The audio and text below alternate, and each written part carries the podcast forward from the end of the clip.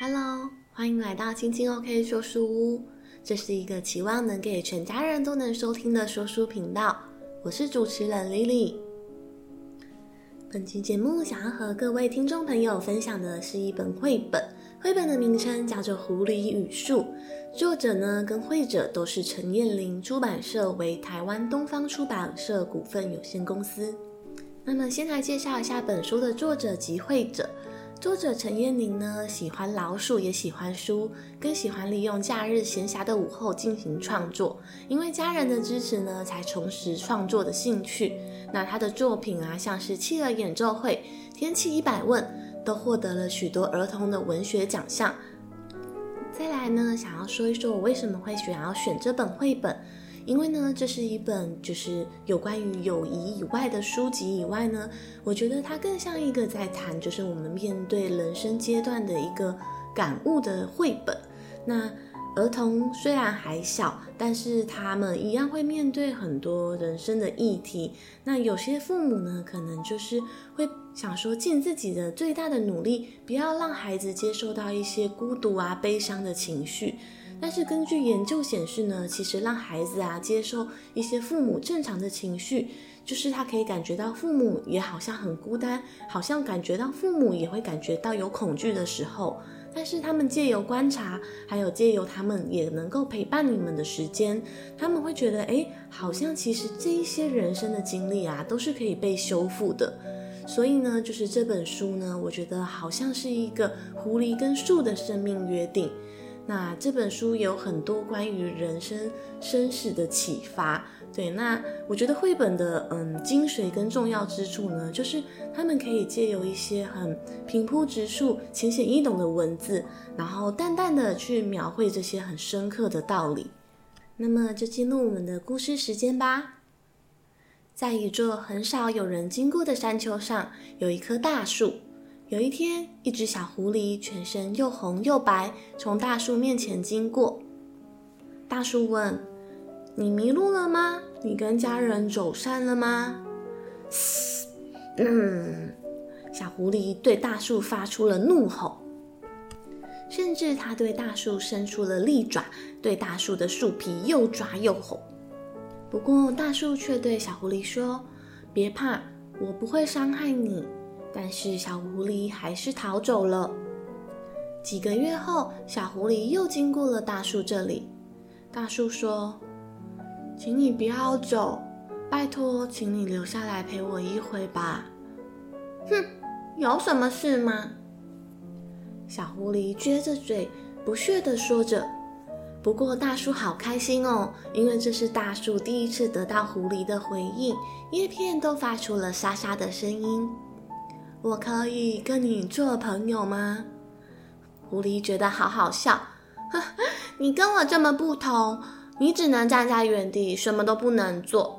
如果有一天你变得跟我一样，嗯，如果有一天我变得跟你一样又红又白，你是不是就会愿意跟我做朋友？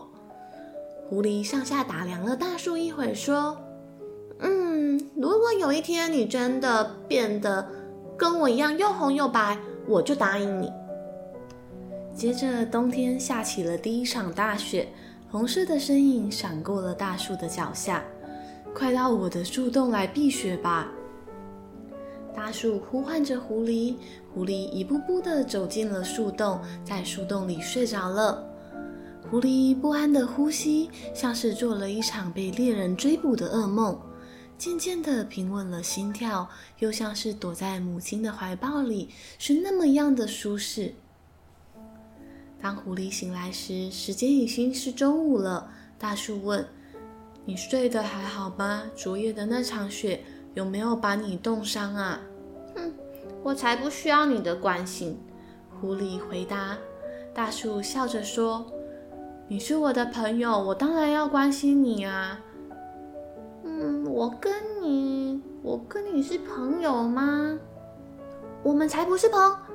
话才说到一半，狐狸的眼中映照出一片又红又白的景象。大树晃了晃树梢，问：“现在我们是朋友了吗？”狐狸抬头一看，看见树梢上满是又红又白的枫叶。狐狸说：“好吧，你希望我能为你做什么吗？我什么都没有，你无法从我这里得到什么。你不需要为我做任何事啊，只要你需要避雪的时候，会想来到这里就好了。”嗯，好。那每年当你变得跟我一样又红又白的时候，我就会回到这里。时光飞逝，春去秋来，狐狸信守承诺，在下次枫红雪白的时候出现了。它的气息让大树在冬日里感觉到好温暖哦。大树问狐狸：“当我又黄又绿的时候，你都到哪里去了啊？”等我变得跟你一样又黄又绿的时候，我再跟你说吧。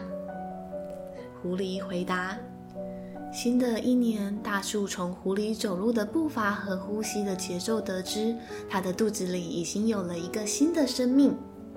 时间又隔了一年，狐狸宝宝也跟着妈妈来到大树这里来过冬喽。每一年，狐狸都是当枫树变得又红又白的时候，回到大树的身边。”从来没有见过又黄又绿的狐狸，一直到狐狸宝宝都长大离家了，大树还是问着：“当我又黄又绿的时候，你都去了哪里呀？”在一个闷热的午后，大树终于知道了答案。那一天，随时天空都会降下一场大雷雨，远方出现了又红又白的身影。狐狸从来不在这个季节出现呢。这时，大雨一滴一滴的落下，打在翠绿的叶子上，也打在狐狸的身上。快来我的树洞里避避雨吧！大树向狐狸召唤，狐狸无法走得更快了。大树没有手可以扶它，也没有脚可以靠近它。当狐狸好不容易碰触到最远的树根时，它倒下了。大树的树根感受到狐狸的呼吸与心跳。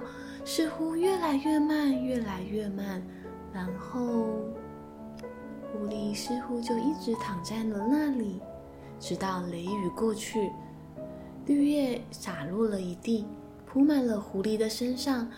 现在狐狸真的变成又黄又绿了。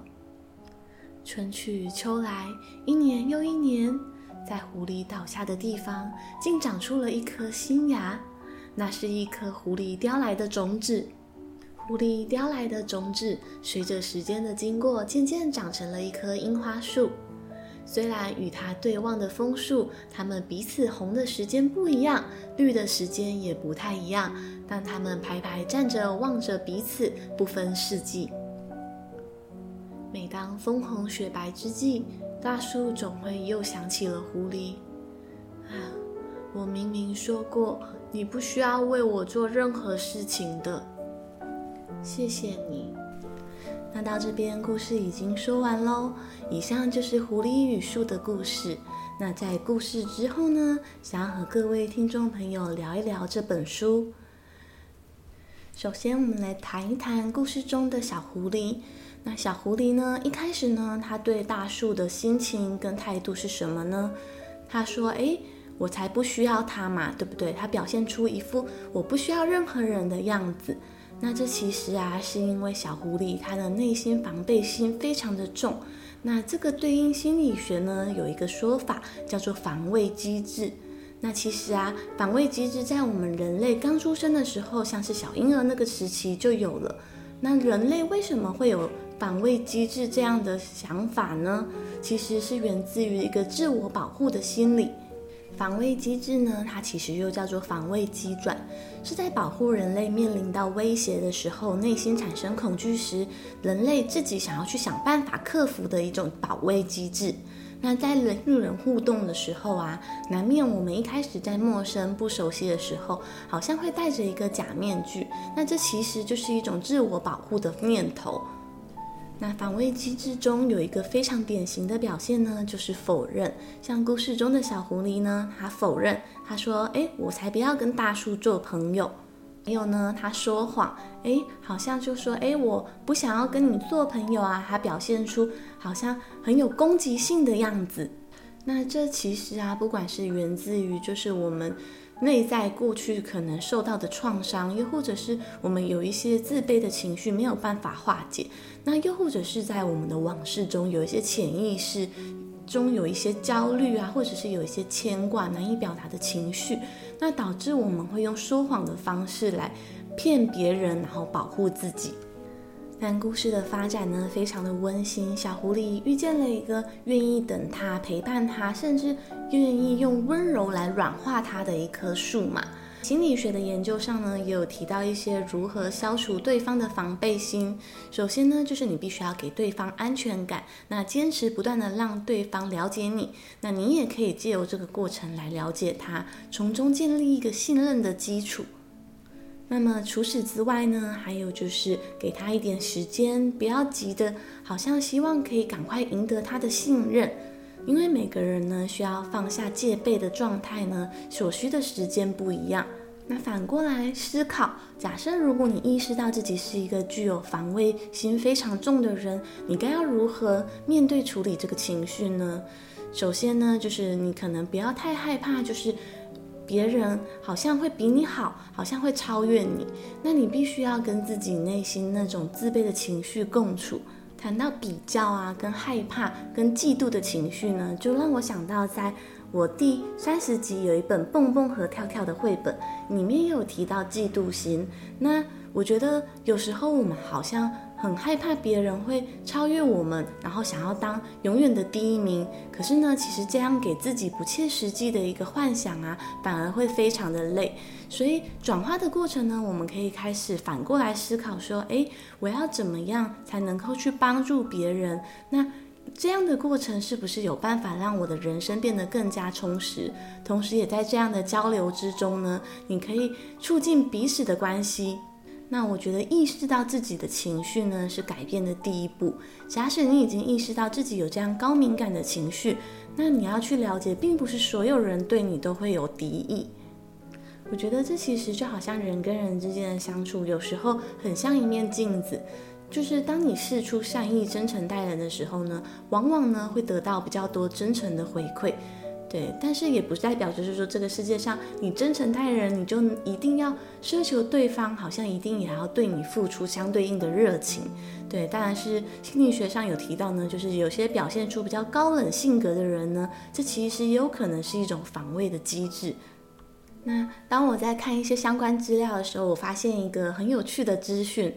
他说呢，就是像我们现在常常用社群媒体嘛，那假设啊，他说你的头像啊，就是用的不是本人的照片，那你也非常少发个人的一些生活。那其实啊，就是在这背后啊，有些人其实可能就是懒嘛，但是有些人其实是源自于他内心的防卫心比较重，他害怕别人了解太多，然后好像会进而有可能去伤害到他，所以他会属于一个比较把自己内心封闭的状态。对，那我觉得这个社会观察现象还蛮有趣的。我觉得故事中的小狐狸真的好幸运哦，因为它遇到一棵好温柔的大树，它不断地请求它留下来跟它做朋友，即便一开始狐狸对它的态度并不怎么好。那我觉得呢，其实并不是每个人都这么幸运，所以有时候啊，当我们意识到自己的呃内心如果是比较具有高强烈的。防备型人格的时候，其实我觉得可以思考我们要怎么样去转换。当然，也不是说你一定要改变啊，就是假设如果你觉得这个有对你的生活造成一些比较不好的影响的时候，就可以去调整这个部分。觉得这个故事的发展呢，就是很快让我联想到了，就是我很喜欢的一本大人小孩都适合的绘本，叫做《小王子》。对，因为每当风红雪白的时候，小狐狸就会去找树，就好像。呃，小王子的故事中有一只小狐狸嘛。那在小王子的故事中呢，那只小狐狸跟小王子说：“诶，你可能需要每天下午固定的时间来找我。那一开始我可能会不理你，但是呢，当我每天看到你下午同一个时间来的时候呢，我可能就会每天靠近你一点点。那时间久了之后呢，也许我就会开始跟你说话。那我们会变成朋友。那在小王子。”的故事中呢，有一个非常浪漫的名词叫做豢养，就好像我们彼此之间豢养了对方。所以，小王子从他跟狐狸之间的关系得到了启发，就是他发现他的玫瑰花真的是世界上唯一的玫瑰花耶。即便地球上有好多不同的玫瑰花，但是在小王子星球上的那一朵玫瑰花的确是独一无二，因为只有他跟他之间是有彼此豢养的关系。所以在我们这个世界上啊，好像我们人跟人之间的相遇啊，就是一段非常奇妙的缘分。那有时候，好像某些相遇会让我们觉得，好像我们就是为着这样的缘分来到这个世界上。我就觉得这好像就是一个彼此豢养的关系。因为一开始，有时候我也会去思考，为什么原本这么陌生的人，我们最后却能变得这么的要好，甚至好像变成了生命中的不可或缺。对，那我觉得这真的都是非常感恩的事情。那又谈回了狐狸与树的故事。那一开始呢，就是狐狸对树说：“只要你变成红红白白的，我就跟你当朋友。”就是这样的说法呢，其实是有条件的爱。对，因为小狐狸希望就是那一棵树，好像可以变成跟自己一样的花色，他觉得好像这样子感觉会比较安心。他在寻求一个好像在对方身上找寻跟自己雷同的一个认同。但是树跟他说什么呢？树说：“你不需要为我做任何的事，只要你在需要的时候会来到我这里就好。对”我觉得故事中非常引人深思的一段对话，就是当狐狸愿意跟树做朋友的时候，他好像也去用自己的角度去思考，说：“诶，那这棵树会希望我可以帮他做什么？”但是他得到的回应却是非常的温暖。他说：“诶，你需要我的时候到我这边来，你需要我的时候想起我，这样就好了。”对，那我觉得这就像是人跟人之间，嗯、最深刻的爱，就是当你能够去爱一个人的时候，不求回报。我觉得这才是真的最没有负担的爱。所以呢，就是我觉得。嗯，要怎么样给出这样的爱，其实是我一直在思考的一件事情。就是我后来觉得是你要先把你自己照顾好，对，并不是说我觉得，诶，好像是内心受伤的人没有资格爱人，又或者是说内心曾经受过创伤的人没有办法给出爱。但是我觉得就好像，嗯，生命像是一个过程，如果你在这个过程中跌倒了、受伤了，又或者是你的零件坏掉了，那。就是你要学着跟自己共处，去把那个地方修好之后，然后当你自己逐渐圆满完整的时候，我觉得你去建立一段关系的时候，比较不会是一直希望对方对你付出。那还有就是，我觉得陪伴、理解自己的心情是非常重要的，因为像我有时候有意识到，如果当我自己。情绪比较不好的时候，不管是在跟人面对面说话，又或者是跟别人相处的频率上，我觉得好像自己都比较不会是一个那么高能量的状态。所以我觉得，当你觉得需要休息的时候，你就好好的休息是没有关系的。所以呢，就是当你下次意识到自己需要一段时间陪伴自己的时候呢，就是我觉得可以很直接的跟你的朋友说，诶。我需要一段自己休息的时间，就是诶，这次的聚会我可能就不参加了。但是呢，就是等我休息够了，又或者是等我把自己的情绪照顾好了，那我也非常期待可以就是再参加你的聚会。那谢谢你邀请我，对，我觉得这也是很真诚的面对自己。那别人也可以就这样的过程中更了解你。那最后谈到故事的尾声，对，故事的尾声呢，虽然有一点点小小的哀伤，就是最后狐狸死掉了嘛，但是呢，这个绘本给他一个非常温馨的结局，就是狐狸叼来了一颗种子，最后长成了一棵樱花树。那这棵樱花树呢，就长在跟枫树对望的对面。那虽然这一棵樱花树呢，可能变红的时间就是跟这棵枫树完全是不一样，但是呢，我觉得这好像就是延续了，就是小狐狸他的心情，就是诶，即便我们不一样了，但是我们一样可以当很好的朋友。那至于这棵枫树呢，就是虽然小狐狸好像已经离开了，但是他只要看到樱花树，他就会明白，诶，小狐狸的精神似乎还跟他永远同在。绘本的最后呢，谈到了一些关于面对生命道别，又或者是面对死亡的议题。那我觉得死亡这件事情呢，只要是身为嗯、世界上的万物早晚都会面临到的事情。那面对死亡跟离别的这个情绪啊，难过好像是一件非常正常的事情，但是在生命的一些转换之中，好像往往都会变成一些，好像找寻到爱，变成一个永久的陪伴。就好像有一部卡通动画叫做《可可夜总会》，他说真正的死亡是被遗忘的那一刻。对，那所以呢，以这样的说法回顾这一本小狐狸跟树的故事，小狐狸好像还没有真正的离开，因为呢，他的精神永远跟枫树在一起了。不过呢，就是我觉得稍稍比较可惜的部分呢，就是。好像是小狐狸一直到故事的尾声，才好像对树表达了他的爱意。那我觉得这其实蛮可惜的，就是有时候我们很把很多的心里话藏在内心，就是不敢跟喜欢的人说，不敢及时表达爱。那有时候我们的人生，我们的意外不知道什么时候会发生。那如果在生命的最后一刻，我们都还没有机会跟最喜欢的人表达我们的爱意，那这样就离开了人间，真的是一个非常可惜的事情。因为也许你不说，对方根本就不会知道。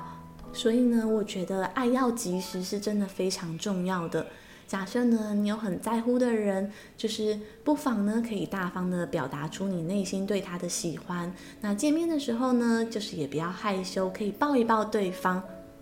当然，这个从一开始防卫心比较重的人，要到可以拥抱对方，并不是一件容易的事情。但是呢，想到也许人生苦短。呃，好了，因为或许人生并不苦，但是不管怎么样，人生就是这好几十个年头，就是我们能够跟我们所爱的人相遇，已经是很难得可贵的事情了。所以说呢，如果小狐狸可以在它活着的时候更勇敢一点，抱一抱那一棵树，我想枫树跟它的相处之间一定会有更多、更美好又更快乐的回忆。那今天狐狸与树的故事跟分享就到这边，感谢你收听我的节目。如果喜欢我的频道，请追踪并分享给你的亲朋好友哦。那也期待你可以留言跟我聊一聊你的想法。我们下回故事时光见喽，拜拜。